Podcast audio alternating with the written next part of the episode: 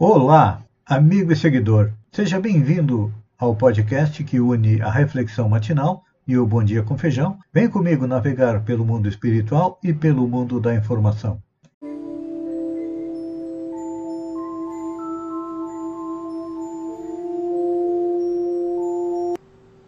Olá, amigo e seguidor.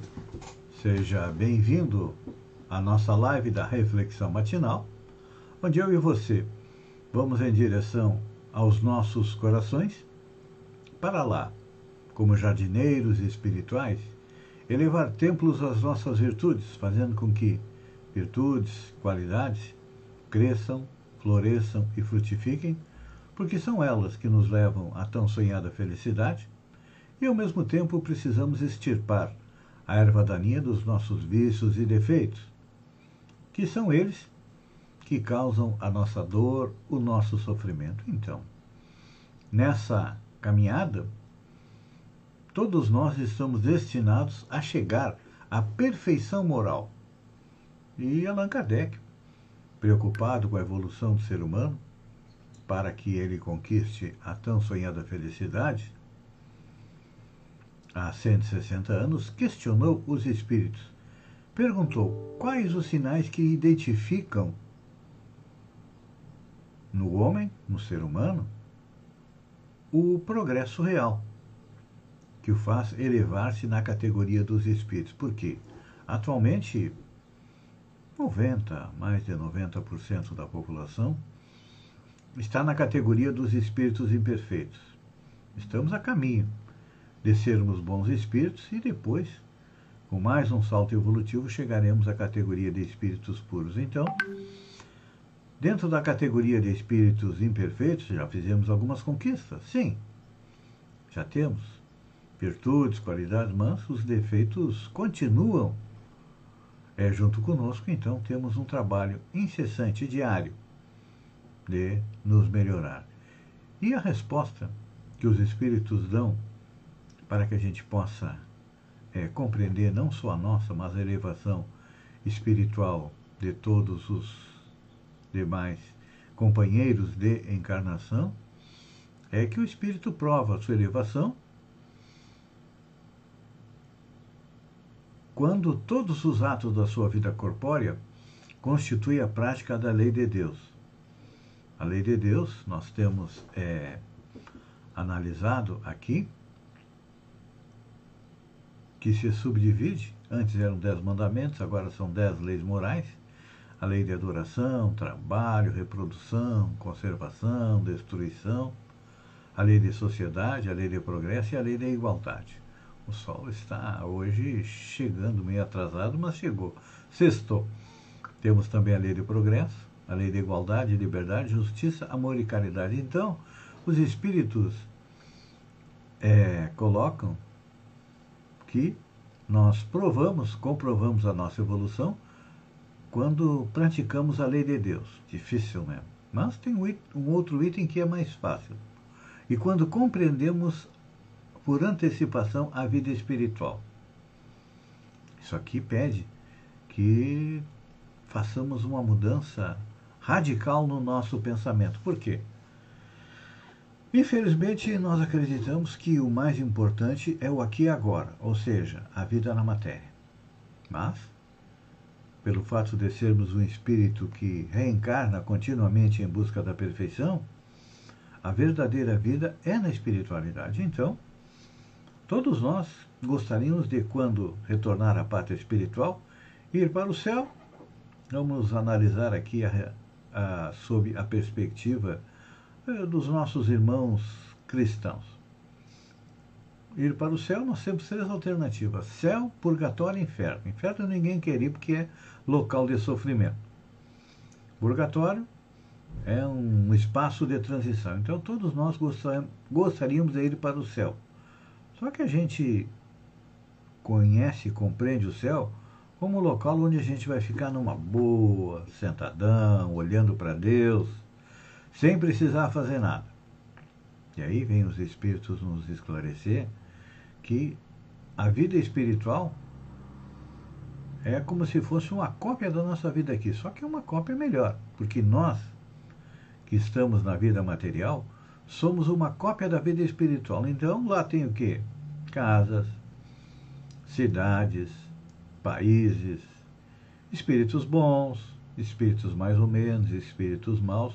Só que diferente daqui, lá não está tudo junto e misturado, não. Aqui numa cidade nós temos espíritos excelentes, espíritos bons, espíritos mais ou menos e espíritos maus. Tudo junto e misturado. Na espiritualidade, não. Cada um vai estar de acordo com a sua condição evolutiva. Então é isso que nós precisamos compreender. Que o importante é nós adquirirmos uma bagagem que nos leve a uma situação melhor na pátria espiritual. Então, Kardec coloca que o homem de bem é a meta que nós temos para chegar lá. E diz ele: o homem possuído pelo sentimento de caridade e de amor ao próximo faz o bem pelo bem, sem esperança de recompensa e sacrifica seu interesse ao interesse da justiça.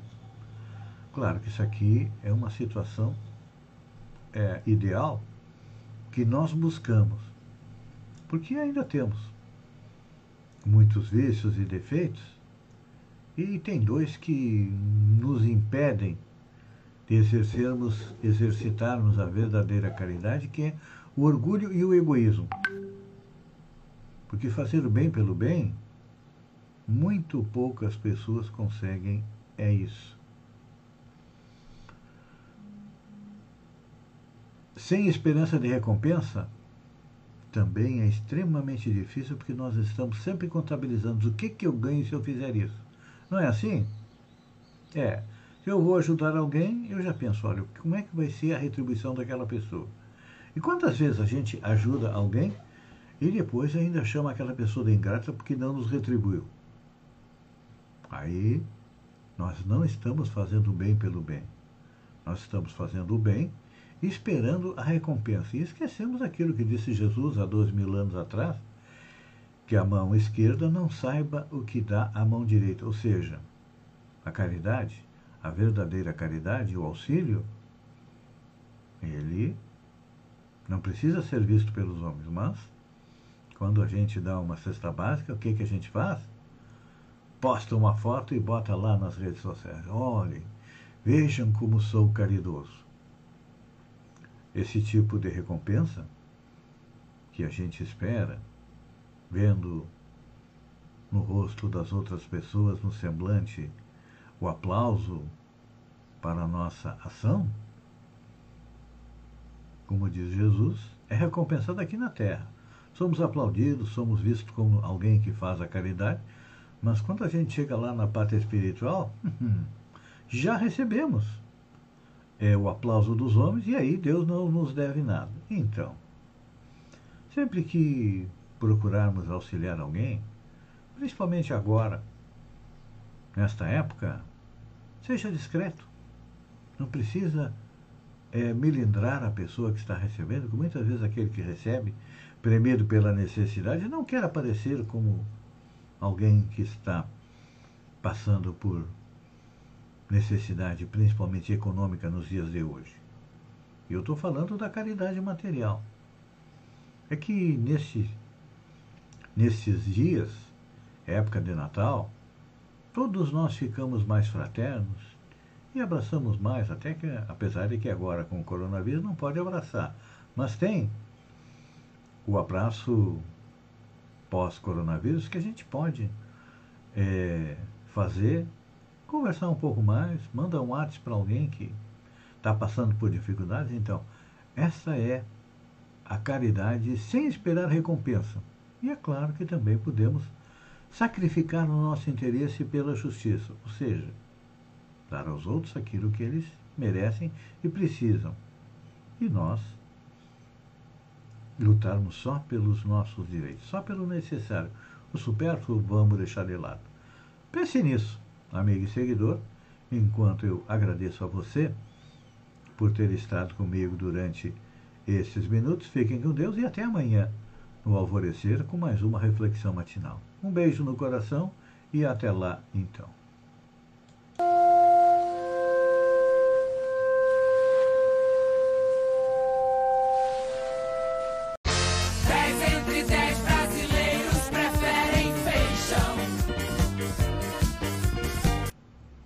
Olá, amigo e seguidor. Seja bem-vindo à nossa live do Bom Dia com Feijão, onde eu convido você, vem comigo, vem navegar pelo mundo da informação com as notícias da região, Santa Catarina, do Brasil e também do mundo. Começamos com a região. Cancelada a chegada do Papai Noel em Sombrio. Em cumprimento da portaria 13.305, de 30 de novembro, que alterou a portaria 1063 de 24 de setembro de 2021, a tradicional chegada do Papai Noel na cidade de Sombrio, que iria acontecer ontem, dia 2 de 2, tendo início às 17 horas em frente à Igreja Matriz, foi cancelada. Boa notícia para CDRs catarinenses. A Federação das Câmaras de Dirigentes Logistas de Santa Catarina, FCDE, Tá, informa que impetrou o mandato de segurança coletivo visando declarar o direito das CDLs e seus associados à redução de 25% para 17% no ICMS incidente sobre as faturas de energia elétrica. O tema ainda se encontra em julgamento no STF, tendo recentemente sido confirmada esta redução. Novo diretor administrativo do Samay Aranguá o araranguaense Elton Pacheco Ferreira, que possui formação superior e vasta experiência no setor, e se destacou trabalhando nas empresas como Colina Veículos Limitada, é o novo diretor administrativo do SAMAI de Araranguá. Assumiu a função nesta quarta-feira, dia 1 Olha só, justa homenagem. Foi aprovado por unanimidade na Câmara de Vereadores o projeto de lei 088-2021, da autoria do vereador Jair Anastácio, que denomina Rua Padre Oscar Paulo Pitt a atual Rua G, localizada no, loca, no loteamento Eldorado, no bairro Mato Alto, em Araranguá. Estiveram presentes na, na sessão a irmã do padre, Elisalberto Pitt Serafim, e a sobrinha do homenageado, juíza federal Gabriela Pitt Serafim, que ocuparam o de destaque juntamente com os padres do Santuário Diocesâneo Nossa Senhora Mãe dos Homens, padre Maxwell Rosa Mendonça e Marcos Legnani. Urupema recebe título de Capital Nacional do Frio, de acordo com lei sancionada pelo presidente Bolsonaro. O município de Urupema, na Serra de Santa Catarina, recebeu o título de Capital Nacional do Frio. A decisão ocorreu a partir da sanção do projeto 14.255, assinado pelo presidente Jair Bolsonaro na terça-feira, dia 30. A lei entra em vigor na data da sua publicação. Só para a gente ter uma ideia, o município tem invernos rigorosos e chega a marcar menos 8,92 graus centígrados em julho deste ano. Também registra formações de geadas, sinceros e congelamento de cascatas e de neve. É uma homenagem justa, né? Realmente é o lugar mais frio do Brasil. São Paulo recua e desiste de liberar o uso de máscaras ao ar livre em dezembro. O governo de São Paulo recuou e desistiu de liberar o uso de máscaras em ambientes ao ar livre, medida que estava prevista para entrar em vigor no dia 11 de dezembro. O anúncio foi feito nesta quinta-feira, dia 2, pelo governador João Dória, que está em Nova York, nos Estados Unidos, a trabalho. A Prefeitura de São Paulo também cancelou o Réveillon e mantém a obrigatoriedade é do uso de máscara. Tudo isso se deve ao quê? A variante Omicron que chegou no Brasil e ontem foram confirmados mais dois casos. Agora são cinco pessoas. O Ministério da Saúde confirmou nesta quinta-feira, dia 2, mais dois casos da Omicron em Brasília. Com as outras três infecções detectadas anteriormente em São Paulo, o Brasil registra até o momento, cinco pacientes com a nova versão do coronavírus. Indo para o futebol, os gremistas respiram sob aparelhos ainda, porque conseguiram vencer o São Paulo ontem, e só quatro clubes não caíram no brasileiro de pontos corridos. Ao longo da primeira divisão do Brasileirão, Flamengo, São Paulo e Santos são os únicos clubes que não foram rebaixados.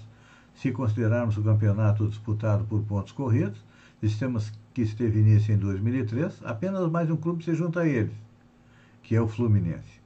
Olha só, essa aqui é boa. Já que estamos falando em futebol, aqui tem mais uma do futebol. Messi sofre golpe ao comprar hotel na Espanha, diz jornal. É, nem tudo são flores. O jogador eleito melhor do mundo em 2021 e astro do Paris Saint-Germain, o argentino Lionel Messi acabou caindo num golpe após comprar um imóvel em Stiges, município próximo a Barcelona. O investidor havia adquirido o hotel luxuoso sem saber que o espaço é irregular e a construção será demolida. O imóvel foi comprado no período que o jogador ainda atuava pelo Barcelona. As informações são do jornal El Confidencial, que destaca o alto padrão do espaço.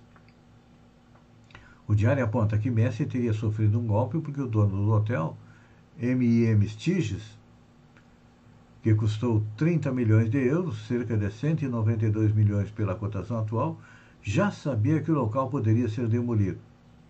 As autoridades locais apontam que o empreendimento, adquirido pelo atleta do PSG, está fora das legislações e das normas urbanísticas de Barcelona.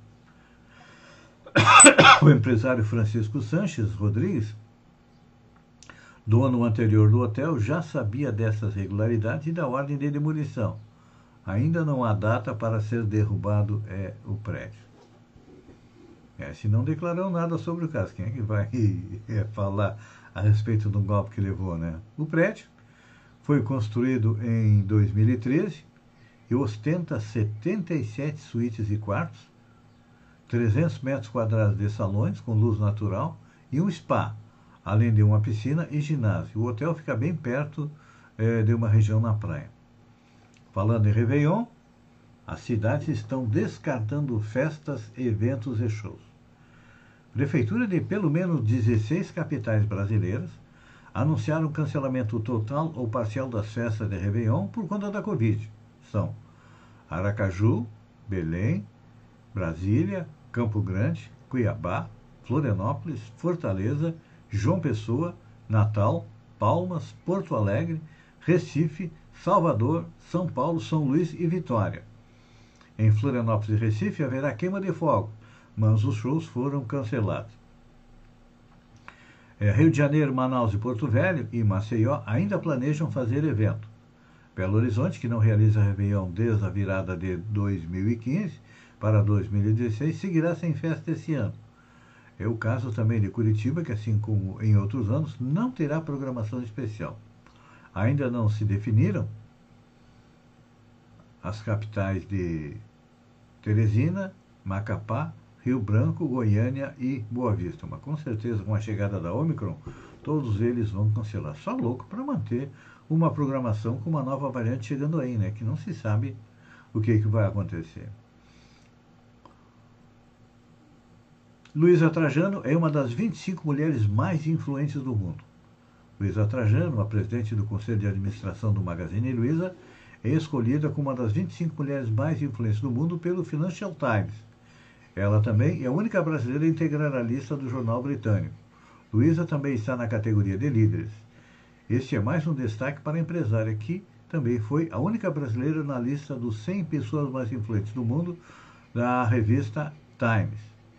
De acordo com a publicação, que aliás 25 mulheres mais influentes do mundo, Luísa tem o destaque que merece em alcance mundial.